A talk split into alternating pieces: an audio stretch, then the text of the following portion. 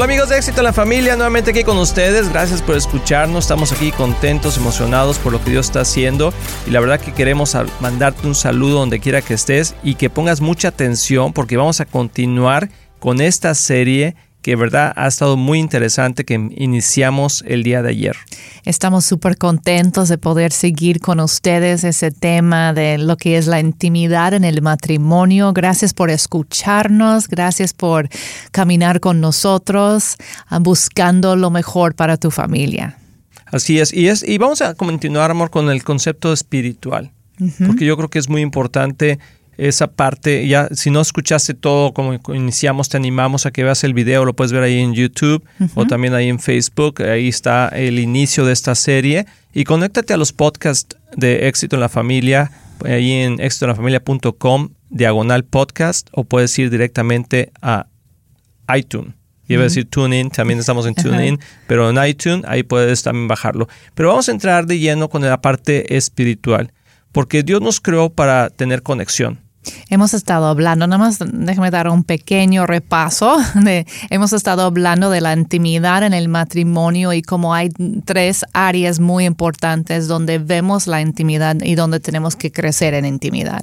Y esos tres áreas son el, el área el área, sí, el, área. área. espiritual, el área físico, que es la sexualidad y como que todo el romance y todo eso, y el, bueno, más que romance, ¿verdad? Como el, toque, físico, porque el romance también viene en el tercer área, que es lo emocional. Así es. Entonces vemos esas tres áreas de nuestro matrimonio y, la intimidad en, en, cuanto a eso. Y estamos empezando hoy retocando ya con más profundidad lo que es la intimidad espiritual en el matrimonio. Entonces, cuando nos unimos en una sola carne, ¿qué es, o sea, qué es lo que sucede? O sea, sucede que espiritualmente ya no somos dos, sino uno. O sea, es una sola persona, ya no somos dos. Y por eso cuando después hay un divorcio, cuando después hay una separación, hay tanto dolor, porque no es que nada más se separó eh, físicamente de la persona, o ni siquiera nada más emocionalmente, sino espiritualmente ya, no, ya, no somos dos, sino somos ahora uno. De hecho, hay una frase que se usa mucho cuando son las bodas, ¿sí? que dice, lo que el hombre ha unido, lo que, lo que Dios ha unido, que el hombre no lo separe. Y es algo tan profundo eso que lo decimos como una frase célebre al final de una, de una boda, pero tiene una, una profundidad espiritual muy, muy grande porque lo que Dios ha unido, o sea, no lo puede separar el hombre. Quiere decir que no, o sea, que aunque ya, ay, ya no me caíste bien, ay, ya no me gustas, ay, ya me caíste, ya me quiero divorciar, y te separas, aunque el hombre se separe, es lo que está diciendo. Lo que unió Dios no lo va a poder separar el, sí. Y de hecho, esas son las palabras de Jesús. Así es. En Mateos 19, 6. Así es. Así es, es. es muy poderoso eso. Hay algo muy interesante aquí, porque hay, algo, un término que usamos mucho que dices que yo soy completa en Dios, entonces cuando me caso, no es que tú me completas, tú me complementas. Ah, y esa suena... O sea, no es que tú me completas, pero me complementas. Eso es lo que, lo que decimos y suena muy bonito, pero en realidad no es completamente cierto cuando se trata del matrimonio, porque tú me complementas en, en, muchas áreas de mi vida, pero también me completas. Mm. Porque yo soy completa antes de casarme en Dios. Mm. Pero ya en el momento de casarme, si yo ya soy uno, un solo ser contigo y nos separamos, ya no soy completa. Mm, qué interesante. Ya hay parte de mí que hace falta porque tú lo llevaste. ¿no? Así es. Entonces es súper importante, por eso el divorcio es tan tan fuerte, tan dañino, porque estamos arrancando pedazos de nosotros mismos. Y, el dolor es muy, muy profundo. Entonces, es, es un concepto interesante, ¿no? ¿no? Eso de que tal vez antes de casarme soy completa, pero ya casada o casado me, me completo con, con otra persona. Mm. Y, y es, es, hermoso eso porque es un, un, concepto que tenemos que meditar y decir, ok Señor, entonces si ya somos completos juntos, ayúdanos a crecer aún más en esa intimidad. Así es. De, crecer y disfrutar y, más. Y algo como, o sea, que me gustaría platicar más a fondo es cómo podríamos desarrollar esa parte, esa intimidad espiritual. Porque digo, una vez que somos uno, pero a veces no estamos conscientes de ello, espiritualmente hablando, hasta que conocemos de Dios y empezamos a entender que un, cordón de tres dobleces no se rompe fácilmente, ¿no? Es un versículo en Eclesiastés donde entramos los tres, ahora ya somos tres, ya no nomás somos dos, sino ahora el Espíritu Santo está con nosotros y ahora ese es el, que, el factor, o sea, la persona de la Trinidad que ahora nos une.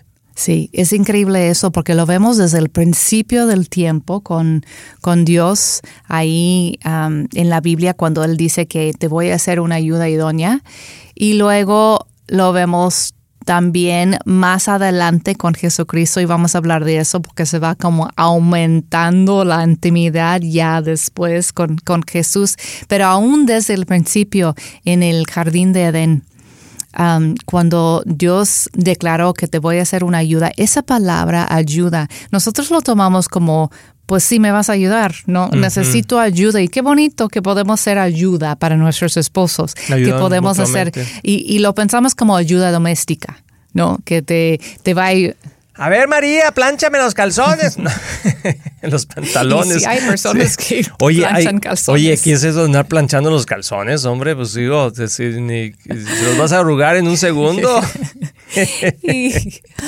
Ah, eh, pasa así con la idea de ser, pues soy tu ayuda. Oye, déjame te digo algo, ahorita me acordé. Mi abuelita le planchaba los calzones a mi abuelito. Unos boxers que parecían eh, cortinas de, de, de baño.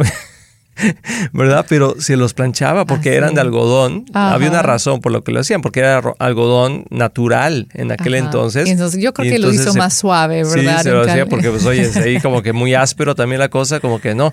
Pero qué interesante, ¿no? O sea, que a veces pensamos, y de hecho en nuestra cultura latina tenemos mucho esa parte donde decimos que eh, la, la, ayuda idónea tiene que ver con que estoy de acuerdo en muchos ayudarme con los niños, ayudarme a lavar los trastes, tener la casa en orden. Exactamente, y sí, o sea, es parte de esa ayuda.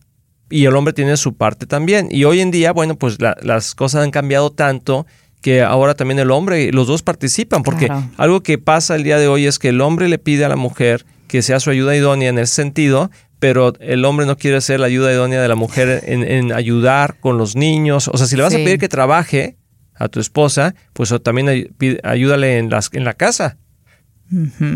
Ay, debo dar un deling, deling, deling a eso, por favor. A ver, si, le vas a pedir a tu esposa que trabaje, pues también ayúdale en la casa, ¿verdad? Porque luego, luego los dos llegan cansados y ya me voy a dormir y ella se, tiene, se queda a cocinar, a, preparar a los niños, etc. Es cierto. Sí, pero vamos a regresar a ese tema porque está súper importante cuando hablamos de, ayuda. ¿Qué es la palabra? La palabra en, hebreo es mucho más allá de una ayuda doméstica, porque es la palabra eser.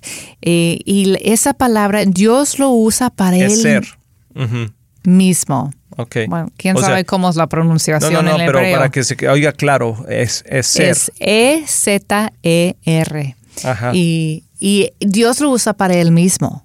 Entonces, qué increíble que, que Dios, cuando Él dice en los Salmos, por ejemplo, Salmos 33, 33 20, cuando Él dice que vamos a... no sé de cuál es el salmo, de si es salmo de David o otro salmista, pero está diciendo que vamos a confiar plenamente en Dios porque Él es nuestra ayuda, es nuestra Eser.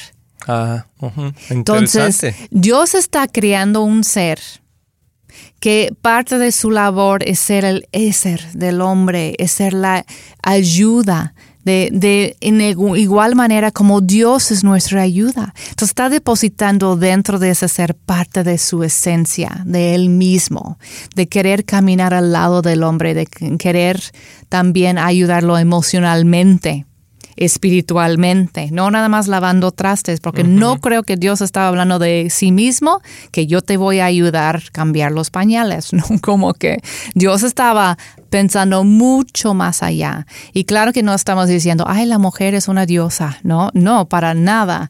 Estoy diciendo que, que, Dios depositó dentro de la mujer esa esencia de Él como ser como una ayuda en muchos aspectos, incluyendo nuestro aspecto espiritual. Entonces hay una conexión muy, muy profunda espiritual dentro del hombre y la mujer en el matrimonio. Y luego cuando viene Cristo, como que se va aumentando. Es como la intimidad 2.0. Ya sabes que ese término tiene que ver como que la versión mejorada. Así es. Cuando habla en la tecnología y todo eso. Pues ya con Cristo es así. De repente vemos que no nada más es pues el matrimonio y la presencia de Dios ahí, pero dice que el matrimonio representa la iglesia y Jesús. Y eso es como, wow, en Efesios 5, 32 vemos eso. De hecho, voy a ir. Sí, y mientras, mientras tú vas a, buscarlo, amor, no te vayas a ir, espérame. No, voy a ir a Efesios. aquí eh, hay el, el, salmo que estabas diciendo, es el Salmo 54.4. Y regresando de este, de este ah, break que vamos a tener, vamos a hablarlo porque ahí es donde dice que Dios es nuestra ayuda. Así que no te vayas, regresamos, estás aquí en éxito en la familia.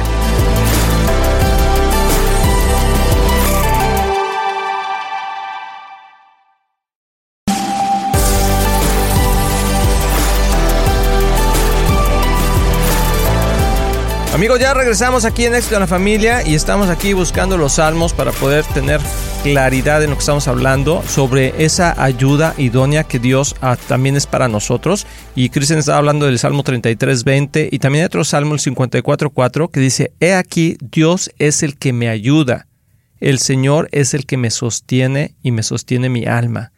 Y eso es eh, qué, interesante, o sea, que es la misma palabra. Que sostiene mi alma. Que sostiene mi alma. O sea, la, mujer, o sea, de alguna forma fue creada para ayudar a sostener el alma del hombre.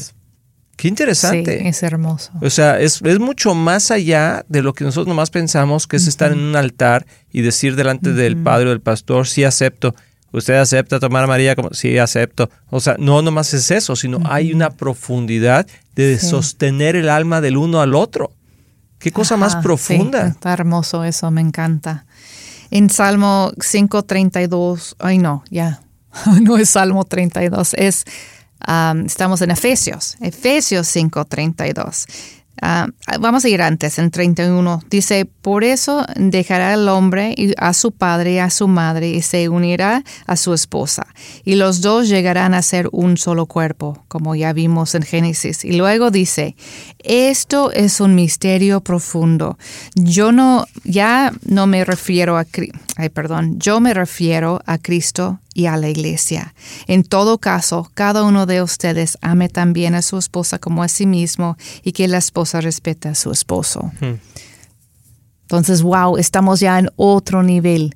Ya, ya estamos representando a Cristo y la iglesia. Entonces es una intimidad espiritual muy profundo porque qué tan profundo es la conexión entre Cristo y su iglesia. Dice Jesús que Él va a venir por su iglesia. Y dio su vida por, por, la, iglesia, Y es lo que más ama. Mm. ¿No? Y eso es lo que es el hombre y la mujer en el matrimonio. Por eso nosotros siempre decimos aquí en Éxito en la Familia que el matrimonio debe de ser la representación del reino de Dios aquí en la tierra, o sea, la representación de Jesús en esa unidad íntima con la iglesia, que la verdad no tenemos todavía idea de cómo va a ser eso porque, o sea, como que vemos en espejo, como dice Pablo, ¿no? O sea, vemos ahorita como en espejo las cosas que están pasando entre la relación entre Jesús y su iglesia, porque la iglesia de hoy es imperfecta y estamos todavía en este mundo imperfecto, pero la, la relación con Cristo y la iglesia es eterna.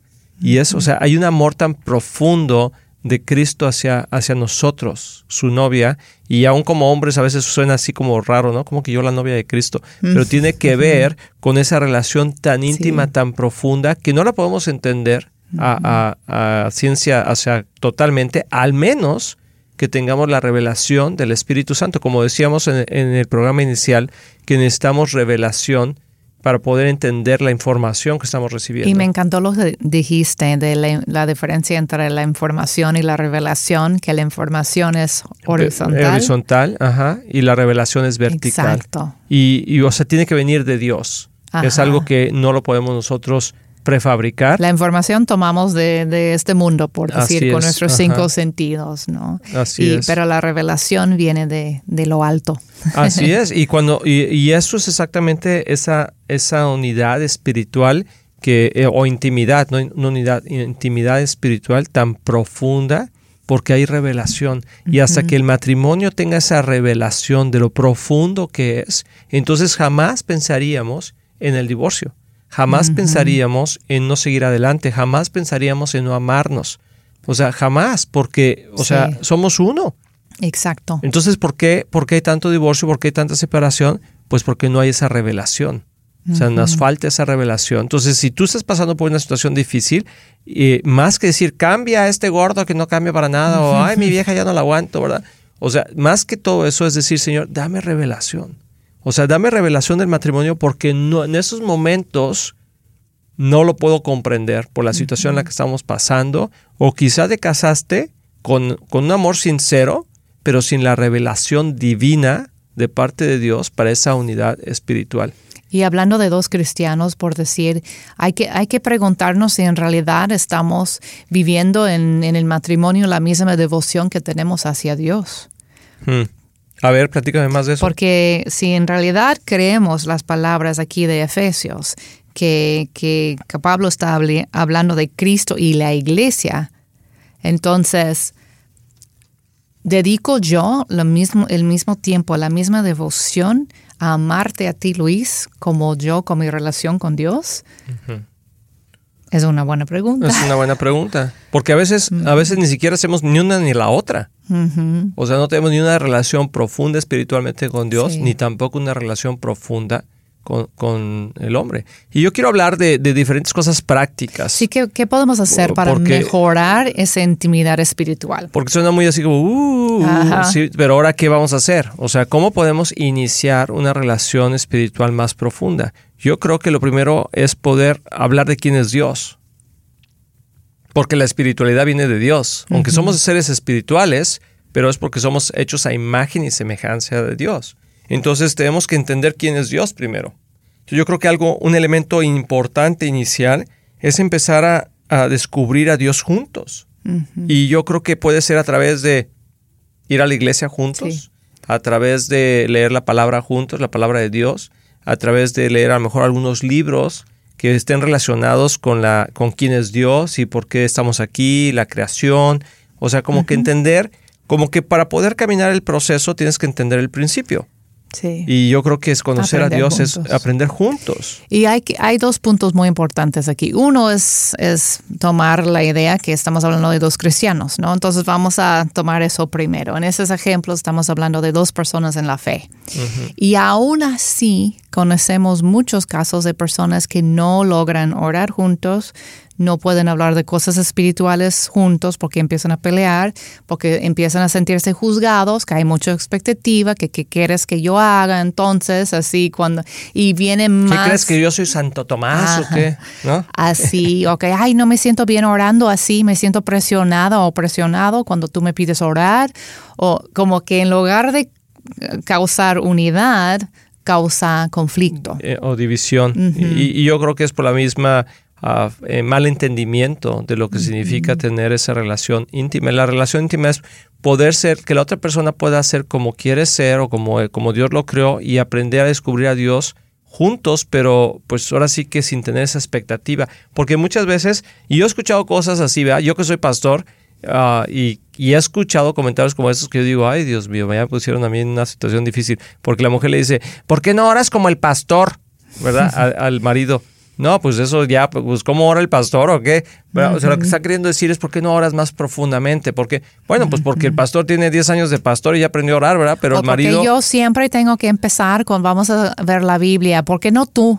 O sea, ¿por qué no tomas la iniciativa Ajá, de- liderazgo de, liderazgo área? espiritual? Y la verdad es porque eh, hay, hay un poquito de inseguridad Sí. en el hombre cuando no conoce de las cosas de Dios. O sea, a un hombre no le gusta iniciar nada que no está seguro porque está temeroso del fracaso. Sí, no quiere... ¡Tilín, tilín, tilín!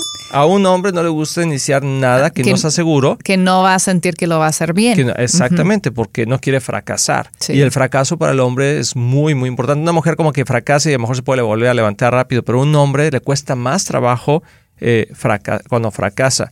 Y yo creo que este, este tema lo vamos a continuar en, en el programa de, que sigue, porque creo que vamos a tratar de acabar lo que se pueda, porque creo que está muy importante, amor, poder verlas. Esa, estamos viendo ahorita una pareja que los dos son cristianos, que los dos están entendidos, que quieren conocer más de Dios. Y la meta de la intimidad es esto de, de Génesis 2.25. En este tiempo el hombre y la mujer estaban desnudos, pero ninguno de los dos sentían vergüenza.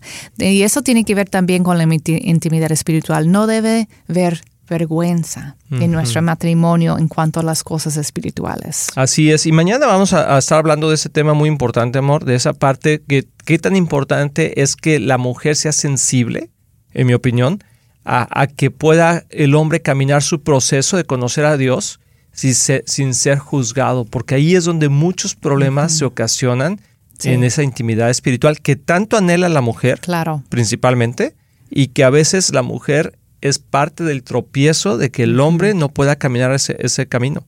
No estoy diciendo que no hay hombres que mejor son tercos, ¿verdad? Como mulas, pero, pero la verdad es que hay muchas veces la presión que la mujer ejerce en que quiere que el hombre tome liderazgo espiritual, a veces acaba en una frustración de matrimonio y no hay avance. Entonces vamos a continuar con este tema que se está poniendo muy interesante aquí en Éxito en la Familia. Recuerda, continúa conectado a los podcasts y también visítanos ahí en YouTube y en Facebook y nos escuchamos mañana a esta misma hora.